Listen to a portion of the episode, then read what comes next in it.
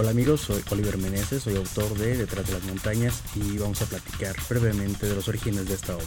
El libro empezó como un proyecto a raíz de que tuve la oportunidad de trabajar en la mercadotecnia, en la campaña de la imagen de la película de Gerardo Tort, de la calle. De ahí el segundo proyecto que él tenía era hacer una película alrededor de la historia del guerrillero de los 70 muy famoso, Lucio Cabañas. Él me había platicado un poco de la historia y tal, y me prendí y por mi parte hice una pequeña investigación en base de, los libros de Carlos Montemayor, de La Gran del Paraíso y otro par más de fuentes, y le mandé un, un primer draft de lo que podría llegar a ser un guion para, para una historia más de aventura que de, que de documental, como acabó, acabó siendo esta, esta obra.